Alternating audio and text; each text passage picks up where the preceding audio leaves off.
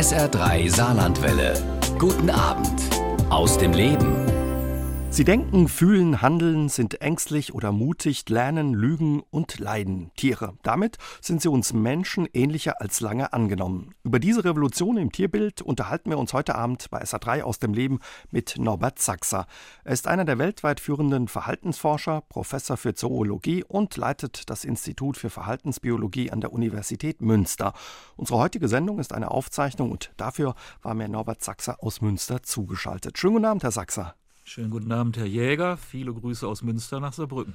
Danke, dass Sie sich Zeit für uns nehmen. Herr Sachser, Hand aufs Herz, wann hat Sie das letzte Mal ein Tier überrascht oder Ihnen vor Augen geführt, ja Mensch, da steckt eine gewaltige Portion Mensch auch in mir? Das passiert eigentlich ständig. Man hat sich jetzt allerdings daran gewöhnt, dass sehr viel mehr Mensch im Tier steckt, als vor einigen Jahren noch angenommen. Aber wenn man jetzt auf Hunde schaut, auf Katzen schaut, wenn man Filme über Schimpansen sieht, wenn man Delfine betrachtet oder Kolkraben, dann denkt man immer, oh, da steckt doch schon sehr viel Mensch drin und gleichzeitig ist man immer noch überrascht, dass das so ist. Sie sagen ja, es gab eine Revolution im Tierbild. Wie sah diese Revolution aus? Also die Revolution kann man, kann man sehr gut so beschreiben, als ich mal Biologie studiert habe und auch Verhaltensbiologie, und das habe ich auch bei einem sehr berühmten Verhaltensforscher damals gemacht, Professor Immelmann in, in Bielefeld, da gab es bestimmte Dogmen. Tiere können nicht denken oder über Emotionen bei Tieren können wir keine wissenschaftlichen Aussagen machen. Oder Tiere sind doch, das Verhalten der Tiere sind Spielbälle ihrer Instinkte. Oder auch Tiere verhalten sich zum Wohle der Art. Wenn ich heute eine Vorlesung halte vor Studierenden, sage ich bei all diesen Dingen genau das Gegenteil. Wir haben heute sehr gute Hinweise, dass zumindest einige Tiere tatsächlich denken können. Wir können wissenschaftliche Aussagen über die Emotionen der Tiere machen. Wir wissen, dass Tiere eben nicht nur durch ihre Instinkte getrieben sind, sondern dass Umwelteinflüsse und Lernerfahrungen ein ganzes Leben lang wirken.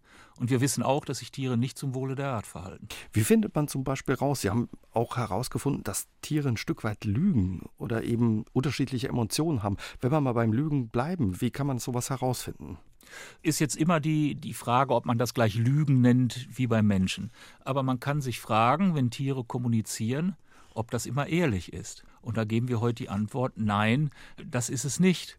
Von Rauchschwalben beispielsweise ist sehr schön untersucht, dass die manchmal Warnrufe von sich geben. Dann rufen sie und das heißt Feind. Und alle unterbrechen in dem Moment dann die Aktivitäten, die sie gerade machen und bringen sich in Sicherheit.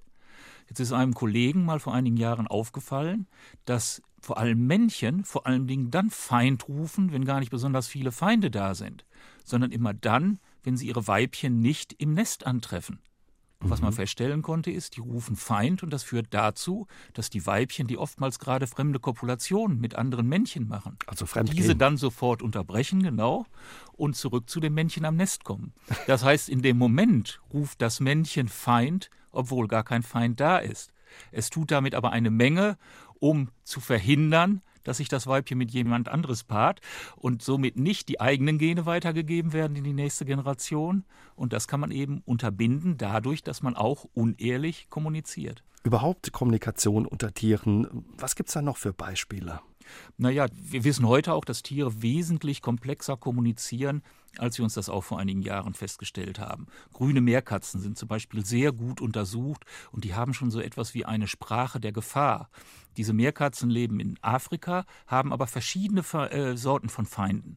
Da sind einmal Greifvögel, da sind einmal Leoparden und da sind einmal Schlangen.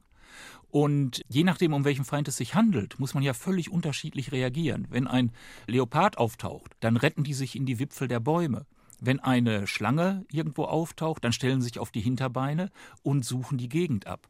Und äh, wenn ein, ein äh, Greifvogel auftaucht, dann verstecken sie sich unter den Büschen. Nun hat man festgestellt, dass es für diese unterschiedlichen Arten von Raubfeinden unterschiedliche Rufe gibt. Also ein Tier sieht einen Adler und ruft dann auch Adler. Oder ein anderer sieht einen Leopard und der ruft dann Leopard. Und entsprechend reagieren die Tiere. Man kann jetzt mit, mit äh, diese Rufe aufnehmen und über Lautsprecher diese Rufe im natürlichen Habitat der Tiere diese einspielen. Dann kann man über dieses Einspielen dieser Laute direkt das Verhalten der Tiere hervorrufen. Also man spielt Schlange ein, dann gehen alle auf die Hinterbeine. Oder man spielt den Ruf Leopard ein, dann äh, fliehen alle in die Baumwipfel. Interessant ist, dass diese Rufe angeborenermaßen vorhanden sind. Aber es muss erlernt werden im Laufe der Entwicklung, welcher Ruf welchem Raubfeind zugeordnet wird. Das führt zu so, so, skurrilen Situationen. Wenn ein Erwachsener ruft Schlange, dann reagieren sofort alle richtig. Oder wenn er ruft Leopard, alle reagieren richtig.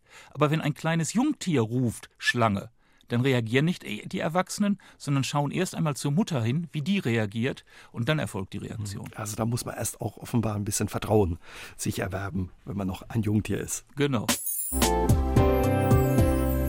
Dass Affen besonders clever sind, das wissen viele. Aber dass auch Raben zu besonderen Leistungen fähig sind, wissen wahrscheinlich schon deutlich weniger. Herr Sachser, das war, glaube ich, auch für Sie und Ihre Kolleginnen und Kollegen eine Überraschung, was Rabenvögel da alles können. Das war vielleicht in der Verhaltensbiologie eine der größten Überraschungen der letzten 20 Jahre. Wir alle sind davon ausgegangen, wenn man so fragt, welche sind denn die intelligentesten Tiere gemessen an den kognitiven Leistungen des Menschen? Wer kommt denen am, am nächsten? Da hätten alle gesagt, naja, die Menschenaffen oder die Delfine. Elefanten vielleicht. Oder die auch. Elefanten auch oder die großen Karnivoren, die Raubtiere. Aber die Rabenvögel hatte man nicht so wirklich auf dem Zettel. Es ging ja auch los. Früher hatte man gesagt, der Mensch denkt und Tiere können das nicht. Tiere mhm. können nicht denken. Dass Schimpansen das können, das hat man im Prinzip schon vor, vor gut 100 Jahren gezeigt. In Untersuchungen sind berühmt geworden mit einer Schimpansenkolonie auf den Kanarischen Inseln. Da gab es vor allem in dieser Kolonie einen Schimpansen, das war der Sultan. Der war besonders schlau.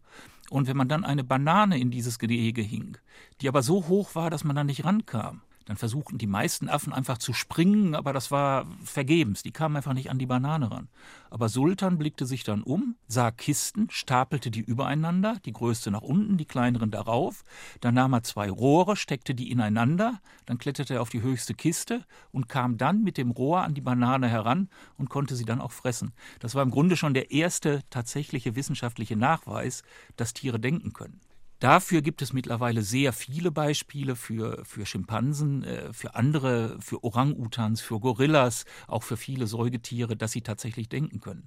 Das nächste war dann, dass man sagte, naja, können die vielleicht sogar noch mehr? Können die sich vielleicht sogar im Spiegel erkennen? Weil es hieß noch lange bei Philosophen, kein Tier erkennt sich im Spiegel. Aber auch da kann man schöne Untersuchungen machen. Man macht einem Schimpansen einen Punkt auf die Nase und zeigt ihm einen Spiegel. Und wenn er da reinschaut, dann fasst der Schimpanse nicht in den Spiegel, sondern fasst sich an die eigene Nase auf den Punkt, wenn man so will. Und das zeigt, dass er weiß, dass er das ist, den er im Spiegel sieht. Das hat man mittlerweile auch gezeigt für Elefanten, das können auch Delfine, das können die anderen Menschenaffen auch. Und dann kam die große Überraschung, als man dann Untersuchungen mit Rabenvögeln machte, dann stellte man fest, das können die ja die auch. Können das auch. Elstern zum Beispiel, die auch zu den Rabenvögeln gehört, erkennen sich auch im Spiegel. Oder Elstern können auch Denkaufgaben lösen. Oder andere Rabenvögel wissen zum Beispiel, wer Nüsse wo versteckt hat und können sich das merken, können sich im Grunde auch in andere hineinversetzen. Wie ist das zu erklären? Das, wir erklären das als Biologen natürlich immer darüber, dass es durch das Wirken der natürlichen Selektion zustande gekommen ist. Das Leben in, in auch Rabengesellschaften, Papageiengesellschaften, aber auch in Gesellschaften von, von Primaten oder von Delfinen oder von Elefanten ist schon hochkomplex. Und man hat da schon Vorteile, wenn man sehr stark entwickelte kognitive Fähigkeiten hat. Wenn man denken kann, wenn man sich in andere hineinversetzen kann, dann fällt es leichter, in solchen Sozialverbänden zu interagieren. Es hilft auch dabei, zum Beispiel neue Nahrungsressourcen zu erbeuten. Wenn man zum Beispiel mit einem Werkzeug an eine äh, Frucht äh, herankommt, an die man ohne dieses Werkzeug nicht herankommt, dann ist es natürlich von Vorteil, wenn man so intelligent ist, dass man Werkzeuge zum Nahrungserwerb einsetzen kann. Es gibt zum Beispiel Krähen, die sich aus Stöckchen oder Blättern Werkzeuge basteln können, um an Insektenlarven rankommen zu können. Völlig richtig. Das sind die berühmten Untersuchungen an den Neukaledonienkrähen, die einen, einen schon sehr elaborierten Werkzeuggebrauch haben, der dem von Schimpansen zum Beispiel in nichts nachsteht. Die suchen Stöckchen, bearbeiten die und setzen diese Stöckchen dann zum Beispiel ein, um auch an bestimmte Insektenlarven heranzukommen. Ich habe bei Ihnen auch gelesen, Schimpansen schleppen teilweise Steine mit als Hammer und Amboss, um, um Nüsse zu knacken. Ja, das ist auch eine ganz erstaunliche Geschichte. Und man weiß mittlerweile, dass sie das wahrscheinlich schon seit, seit mehreren tausend Jahren machen und diese Fähigkeit als Kultur von Generation zu Generation weitergeben. Was dahinter steckt, Schimpansen fressen sehr gern Palmnüsse, aber die muss man knacken erstmal. Und das ist nicht so einfach. Und irgendwann hat mal irgendein Schimpanse erfunden, wenn man einen Amboss hat und einen Stock und die Nuss auf den Amboss legt und mit einem Stock in einer gewissen Art und Weise da draufhaut, dass diese Palmnuss äh, aufgeht und dass man dann an die Nuss herankommt. Das ist aber nicht so einfach, sondern wenn eine Mutter zum Beispiel das kann, dann dauert es zum Teil mehrere Jahre, bis ihre Nachkommen, bis ihre Söhne und Töchter das auch gelernt haben. Und man sieht, dass sie diesen Amboss und dass sie auch die Stöckchen, mit denen man da drauf schlägt, dass sie das mit sich herumschleppen, damit das nicht verloren geht. Also Sie geben das weiter, das, wie Sie sagen, ein Stück weit eine Kultur. Lassen Sie mich noch mal ganz kurz zu den Vögeln kommen. Was bedeutet das, wenn man jetzt festgestellt hat, dass die Rabenvögel eben deutlich cleverer sind als ursprünglich angenommen? Wozu das zum Beispiel geführt hat, ist, dass wir eine völlig andere Bewertung des Vogelgehirns vornehmen, als ich es noch im, während meiner Studienzeit gelernt habe. Da habe ich nämlich gelernt, das Säugetiergehirn ist wesentlich komplizierter und wesentlich weiterentwickelt als das Gehirn der Vögel. Anders gesagt, Vögel haben ein primitiveres Gehirn. Jetzt stellte man fest, dass die Rabenvögel oder auch die Papageien aber zu den gleichen hochentwickelten kognitiven Leistungen fähig sind wie die äh, Primaten. Und hat man sich das Gehirn nochmal angeschaut. Das ist ein Prozess, der immer noch läuft. Und heute sagt man, naja, das Gehirn sieht zwar ganz anders aus, aber wir können nicht mehr sagen, dass das primitiver ist. Es hat eine sogenannte parallele Evolution stattgefunden, dass sich zwar andere Gehirnstrukturen entwickelt haben, aber diese Gehirnstrukturen sind offenbar genauso leistungsfähig wie die Strukturen, die wir bei den Säugetieren vorfinden. Herr Sachser, Sie sprechen teilweise sogar von Persönlichkeiten bei Tieren. Was heißt das? Wie muss man sich das vorstellen oder wie haben Sie das auch herausgefunden? Also, dass Tiere individuell verschieden sind, dass nicht ein Hund wie der andere ist, dass nicht eine Ameise wie die andere ist, dass alle Tiere einer Art, die Individuen einer Art sich etwas unterscheiden, das wusste Darwin schon. Das ist nicht so etwas Neues. Was aber in den letzten 10, 15 Jahren immer klarer geworden ist, dass sich Tiere nicht nur unterscheiden, sondern dass diese Unterschiede stabil sind. Wenn Sie zum Beispiel äh, zehn Kohlmeisen haben und nummerieren die durch von 1 bis 10 und dann testen Sie, wie mutig sind die indem sie alle zehn in ein neues äh, großes Gehege einbringen und sie schauen sich einfach an, wie schnell explorieren die das, bis die alles kennengelernt haben. Dann können sie so eine Reihenfolge aufstellen von 1 bis 10. 1 ist der schnellste, 10 ist der langsamste. Wenn Sie jetzt diese 10 Rabenvögel zwei Monate später nehmen und packen die alle in ein anderes Gehege, dann sehen Sie, dass die Reihenfolge 1 bis 10, in der dieses neue Gehege exploriert wird, genau dieselbe bleibt. Das heißt, wir haben individuell stabile Verhaltensmerkmale.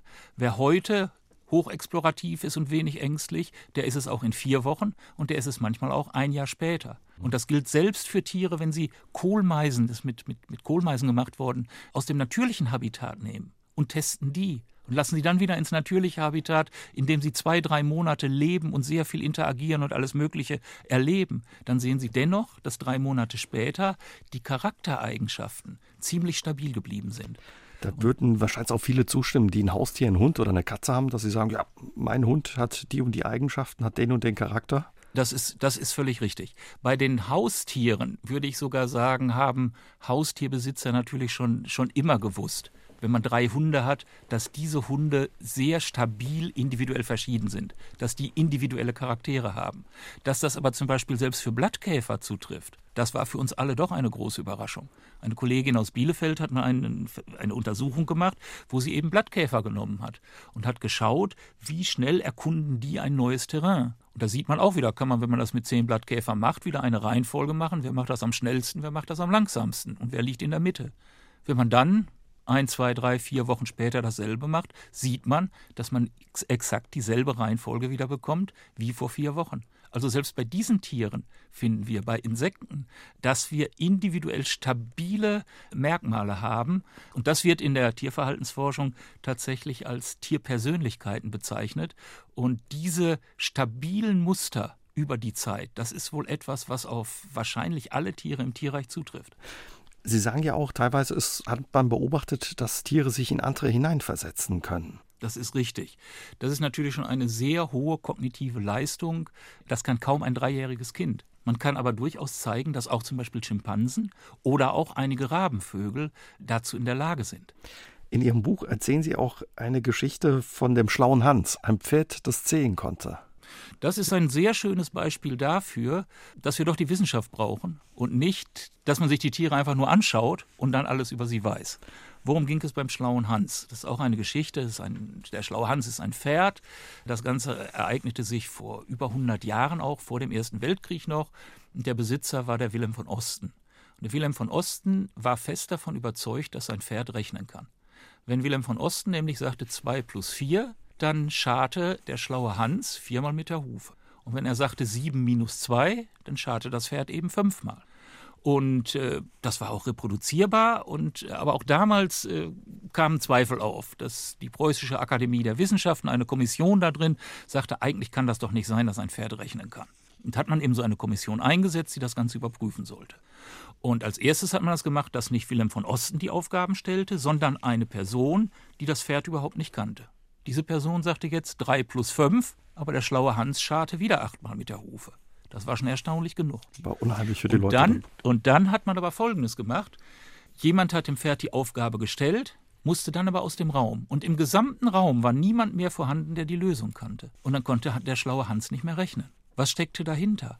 Der schlaue Hans war in der Lage, feinste Körperanspannungen bei dem Menschen im Raum wahrzunehmen. Man muss sich das vorstellen, wenn man sagt, 3 plus 4, das ist 7, dann zählt man ja innerlich mit, wenn dieses Pferd jetzt mit der Hufe schart. 1, 2, 3, 4, 5, 6, 7. Und bei 7 nimmt man eine etwas andere Körperhaltung ein, hat eine etwas andere Körperanspannung. Und der schlaue Hans war in der Lage, das abzulesen. Aber wenn niemand mehr da war, der die Lösung kannte, hatte er auch keine Ahnung mehr, wie viel 1 plus 1 ist.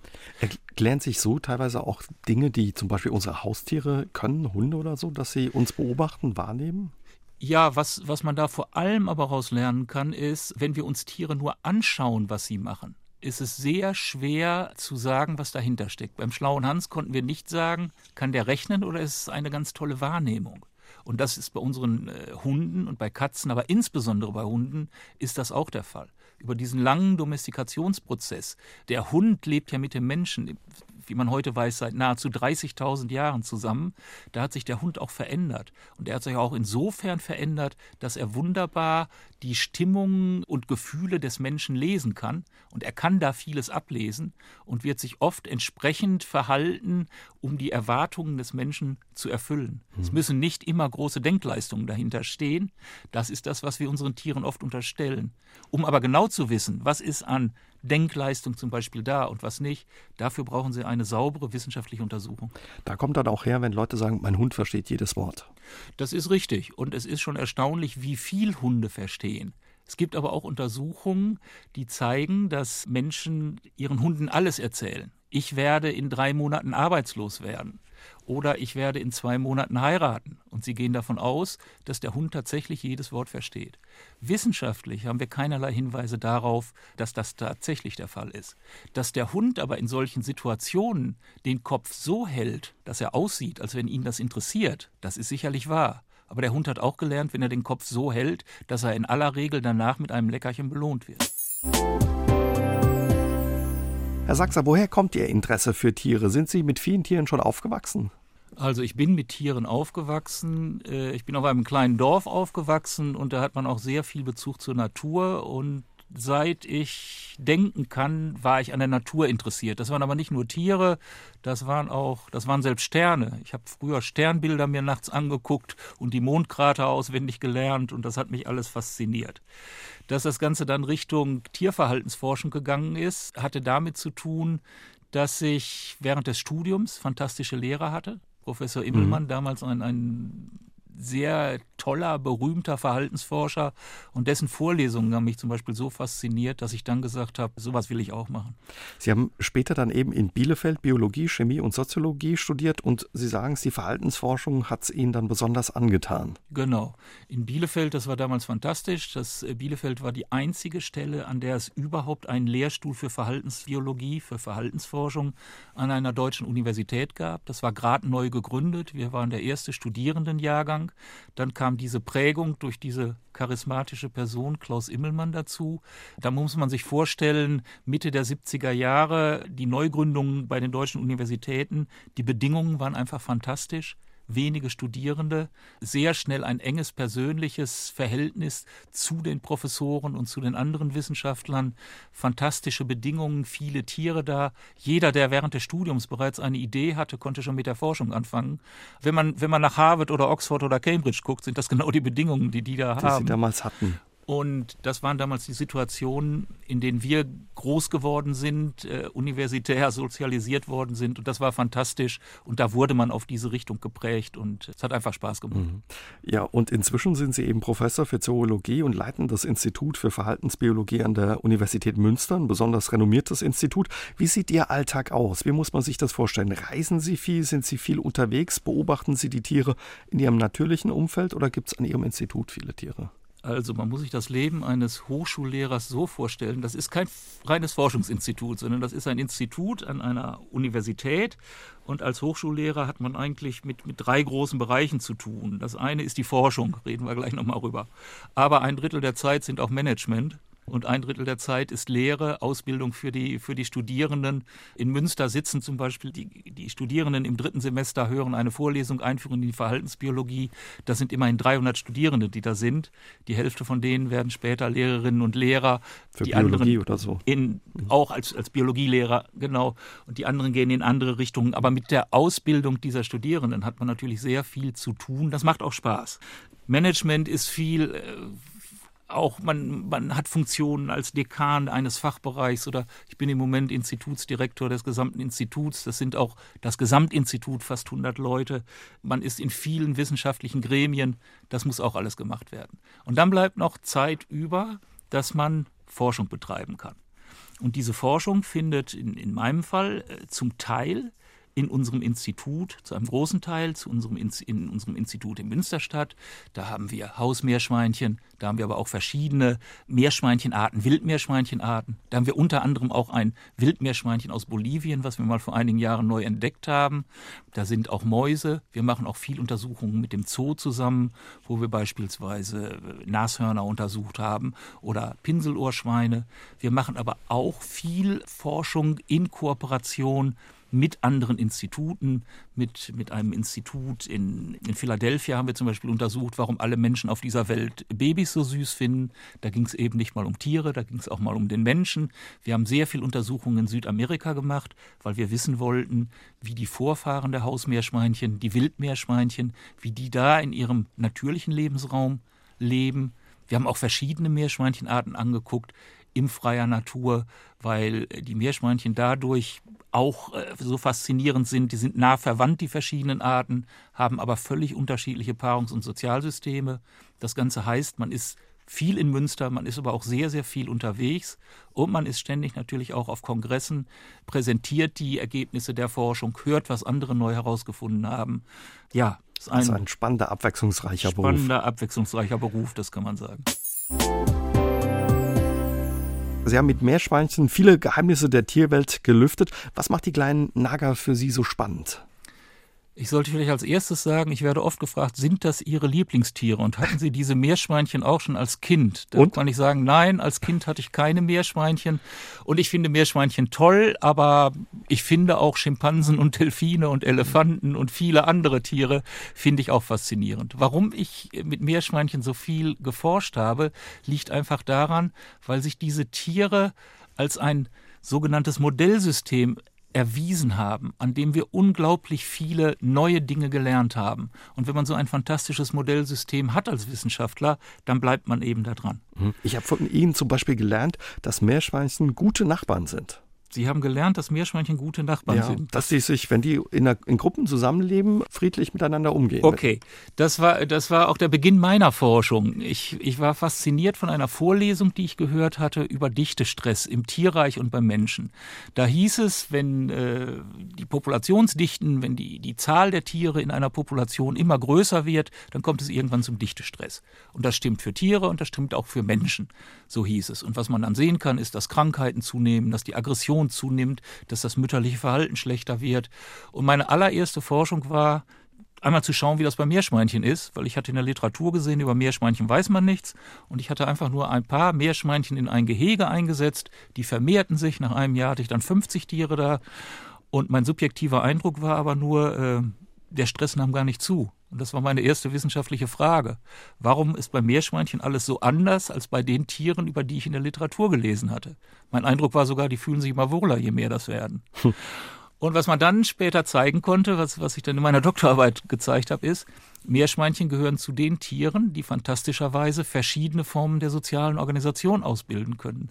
Das heißt, wenn es nur wenige sind, machen die eine, eine Dominanzhierarchie und alles ist strukturiert darüber, wer ist der Stärkste, wer ist der Schwächste, wer ist der Mittlere, also über diese Dominanz. Wenn es viele Tiere werden, dann machen sie plötzlich ein völlig anderes System und dann bilden die Bindungen aneinander aus. Jedes Männchen hat sein Lieblingsweibchen, jedes, Lieb jedes Weibchen sein Lieblingsmännchen.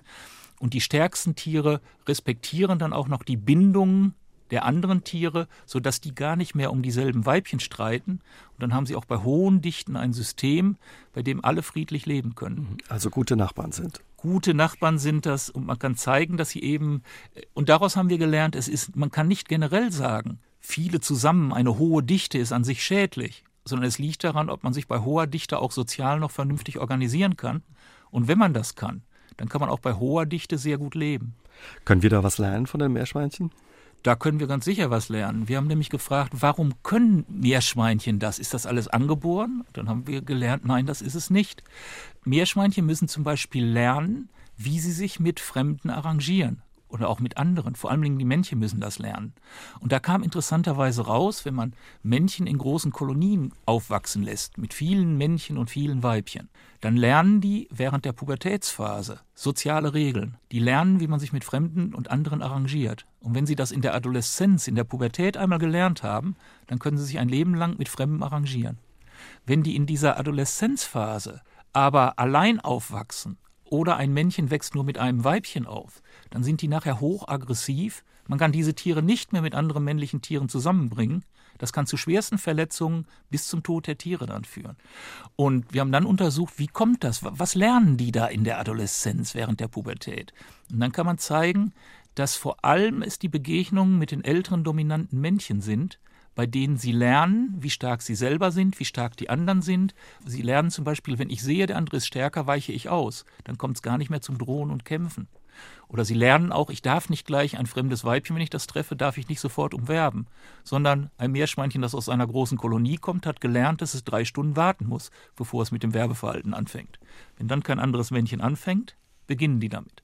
Also zusammengefasst, es gibt soziale Regeln, die werden gelernt während der Adoleszenz. Und wenn man die lernt, dann kann man bei hoher Dichte nachher auch wunderbar zusammenleben. Dann wenn man es aber nicht gelernt hat, dann kann man es nicht. Wir haben jetzt viel darüber gehört, wie wir den Tieren näher gerückt sind, dass die Grenzen ein bisschen enger geworden sind, die Unterschiede etwas kleiner. Aber wo gibt es die Unterschiede noch zwischen Tier und Mensch? Also es gibt ganz sicher noch Unterschiede, das muss man klar sagen. Wir haben zwar gelernt, dass die, haben wir vorhin ja auch über gesprochen, dass die Kommunikation bei den Tieren schon auch wesentlich komplexer ist, als wir das früher gedacht haben. Aber eine Sprache in einem menschlichen Sinne, das haben wir bei Tieren nicht. Das haben wir auch nicht bei Delfinen und das haben wir auch nicht bei Schimpansen. Es unterhalten sich nicht zwei Schimpansen darüber, was vielleicht in einem Jahr passieren wird. Was wir auch bei den Tieren nicht in einem Maße haben wie beim Menschen, ist die Selbstreflexion. Wir haben keine Hinweise darauf, dass die Tiere wirklich über sich selber nachdenken.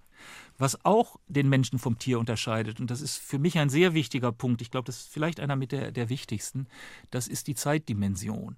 Wir als Menschen können ja in die Zukunft projizieren. Aber selbst die Tiere mit den weitest entwickelten kognitiven Fähigkeiten, wenn wir die Rabenvögel nehmen oder die Schimpansen oder die, die Delfine, haben wir keine Hinweise, dass die bewusst in die Zukunft projizieren können, mehr als ein oder zwei Tage vielleicht. Auch nicht, wenn die zum Beispiel ja, Nahrung für den Winterschlaf sammeln.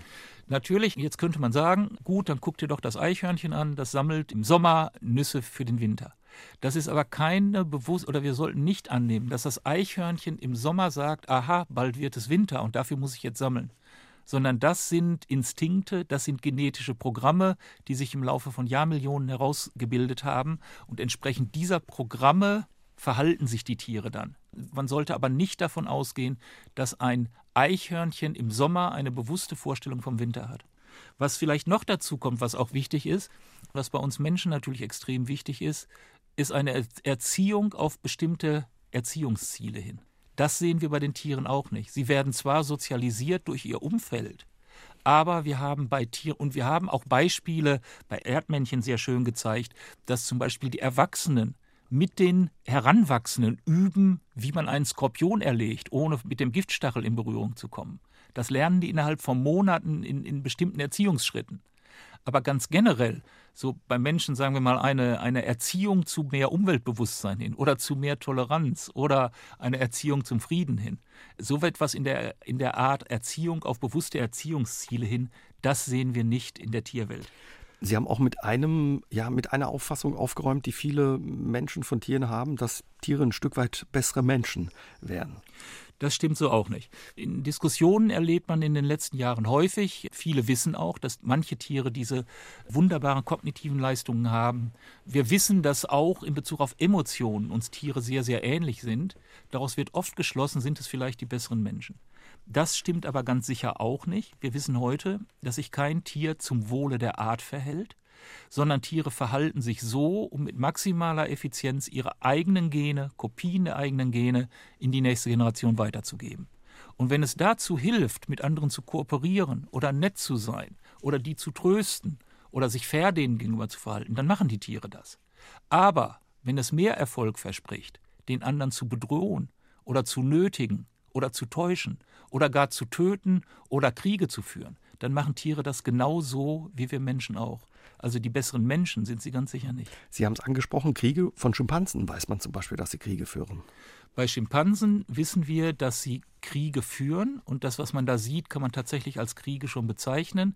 Wir wissen mittlerweile auch, zuerstmals hat das Jane Goodell vor 40 Jahren beschrieben, wir wissen aber heute, dass dieses Phänomen in nahezu allen Populationen von Schimpansen immer mal wieder auftaucht, dass sich Tiere einer Gruppe mit mehreren zusammentun, manchmal bis zu 20 Erwachsenen, die dann losgehen und einzelne Tiere einer anderen Gruppe überfallen und die auch nach menschlichen Ermessen bestialisch umbringen. Jetzt kann man fragen, warum machen die das? Es ist viel spekuliert worden, ob das vielleicht damit zusammenhängt, dass der Mensch immer mehr in die Natur eingreift, dass die, der, der Lebensraum äh, geringer wird. All diese Erklärungen greifen aber offenbar nicht. Was man zeigen kann, ist, dass die Schimpansen, die diese Kriege führen, tatsächlich davon profitieren. Sie vergrößern ihr Territorium und haben dadurch letztendlich auch wieder mehr Ressourcen zur Verfügung und haben größere Chancen, ihre eigenen Gene in die nächste Generation weiterzugeben. Das heißt, ein Biologe würde sagen, auch über das Wirken der natürlichen Selektion ist es dazu gekommen, dass Schimpansen in manchen Situationen Kriege führen. Und zwar tun sie das, weil sie davon Vorteile haben. Herr Sachser, Sie sprechen von einer Revolution im Tierbild. Was hat diese Revolution für Folgen für unseren Umgang mit Wildtieren und auch Haustieren? Nun, wenn man sich klar macht, dass Säugetiere die gleichen Hirnstrukturen haben in vielen Bereichen wie wir Menschen, dass sie über ähnliche Emotionen wahrscheinlich verfügen. Wenn wir wissen, dass manche Tiere kognitive Leistungen haben, die wir nicht mal bei dreijährigen Kindern vorfinden, dann muss man natürlich noch mal neu darüber nachdenken, wie wir mit diesen Tieren in unserer Gesellschaft umgehen. Ich glaube, wir müssen einmal natürlich unterscheiden, über welche Tiere reden wir. Wenn wir über Tiere in ihrem natürlichen Habitat reden, in ihrem natürlichen Lebensraum, da würde ich vertreten, wir sollten alles dafür tun, dass diese Habitate geschützt werden, dass sie genug Lebensraum haben und dann sollen sich die Tiere da so organisieren, wie es durch das Wirken der natürlichen Selektion herausselektiert worden ist.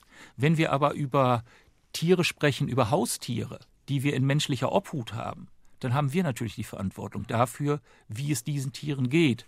Und wir haben diese moralische Verantwortung, aber das ist natürlich auch im Tierschutzgesetz verankert.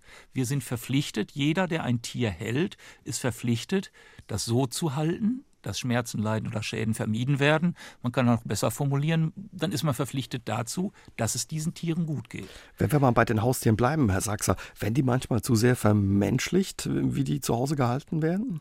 Das ist sicherlich ein Problem. Wir könnten jetzt die verschiedenen Tiere in Menschenhand durchgehen und dann könnten wir über die Probleme sprechen. Bei den Haustieren, bei, bei Heimtieren würden wir sagen, bei Hunden oder auch Katzen ist oft das Problem, dass sie zu stark vermenschlicht werden, dass sie auch zum Beispiel, diese, die haben ja auch dieselben gesundheitlichen Probleme wie wir Menschen auch. Überfettung, aufgrund von zu wenig Bewegung, falsche Ernährung, zu wenig Kontakt manchmal zu anderen Artgenossen. Das heißt, oft vermenschlichen wir die Tiere, denken dann, für die müsste doch dasselbe gut sein wie für uns Menschen mhm. auch. Und wir tun ihnen aber keinen Gefallen damit, weil wir sie auf diese Art und Weise sicherlich nicht tiergerecht behandeln. Was macht zum Beispiel unsere Tierhaltung mit, mit Nutztieren, mit Kühen, Schweinen, Hühnern, die häufig auf sehr engem Raum zusammengepackt sind? Ja, ich würde sagen, äh, so viel Wissen, wie wir heute wissen, über die Emotionen der Tiere, über die Kognition der Tiere, über das Verhalten der Tiere, dann ist es sicherlich nicht vertretbar, zum Beispiel äh, Hühner in Batterien zu halten. Dann ist es nicht vertretbar, Tiere, Rinder, äh, tausende von Kilometern durch Europa zu karren. Da muss man darüber nachdenken, dass wir es eben nicht mit Sachen zu tun haben, sondern dass wir es mit Mitgeschöpfen zu tun haben, die zum Teil dieselben emotionalen Reaktionen zeigen, wie wir auch. Und da müssen wir schon danach, äh, darüber nachdenken, wie wir mit denen umgehen sollen. Mhm. Und wenn man dann von Tierzüchtern hört, Hühner, Kühe, Schweine, die wollen gar nicht raus, Quatsch. Das ist, äh, ja, das ist eine schöne, das ist ein guter Punkt. Wir haben in der Verhaltensbiologie ja auch Methoden entwickelt, um zu sehen, wie es Tieren geht. Und man kann Tiere zum Beispiel selber befragen. Was wollt ihr eigentlich? Und man kann einem Batteriehuhn, das ist gemacht worden, schon vor langer Zeit von einer Kollegin in England, man kann Batteriehühner nehmen und denen die Wahl geben, zurück in die Batterie oder wollt ihr auf einen, einen grünen Auslauf? Wenn man das nur ein paar Stunden macht, dann laufen die alle zurück in ihre Batterie. Wenn man das über 14 Tage macht, dann sind alle auf dem grünen Rasen. Das heißt, wenn man die Tiere auf eine vernünftige Art und Weise befragt, was sie wollen, dann geben sie uns schon die Antworten. Ich habe noch ein schönes Beispiel in der Richtung. Vor einigen Jahren hieß es, wenn man ein Meerschweinchen kaufte in einer Tierhandlung, Sie nehmen am besten ein Zwerchkaninchen dazu, dann fühlt sich das Meerschweinchen wohl. Und wir haben damals einen sehr einfachen Versuch gemacht. Wir haben eine Apparatur gebaut, wo, wir Meersch wo ein Meerschweinchen selber wählen konnte. Ob es lieber mit einem Zwerchkaninchen lebt, ob es lieber mit einem anderen Meerschweinchen lebt oder ob es lieber alleine lebt.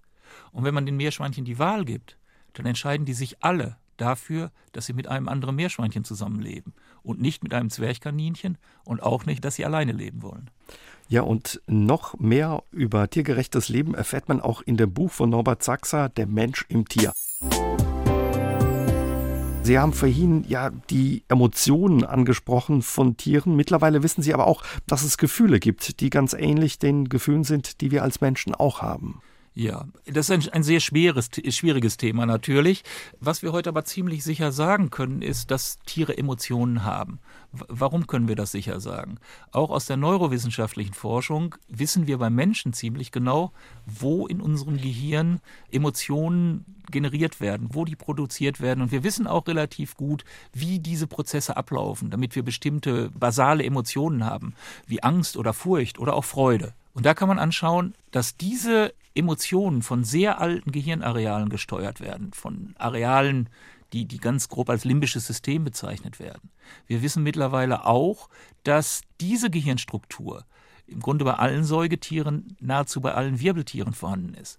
Das heißt, äh, die, die Strukturen, die beim Menschen dafür verantwortlich sind, diese Emotionen zu generieren, finden wir auch bei den anderen Wirbeltieren. Man kann daneben dann aber auch noch so Untersuchungen machen, dass man Tiere in vergleichbaren Situationen anschaut, wie sie sich verhalten und misst zum Beispiel ihre äh, Hormonkonzentrationen. Und die Hormone eines Menschen sind nicht anders als die eines Nashorns oder die eines Meerschweinchens oder die einer Maus. Und so kann man zum Beispiel zeigen, wenn, wenn man eine Mutter und ein Kind hat und bringt das Kind in eine neue Situation, egal ob sie Menschen nehmen oder, oder Nashörner oder irgendeine Affenart oder ein Meerschweinchen, dann sehen Sie, dass die Stresshormone nach oben gehen. Und wenn Sie sehen, dass in die neue Situation das Kind jetzt mit der Mutter zusammen hineingeht, dann bleiben Sie unten.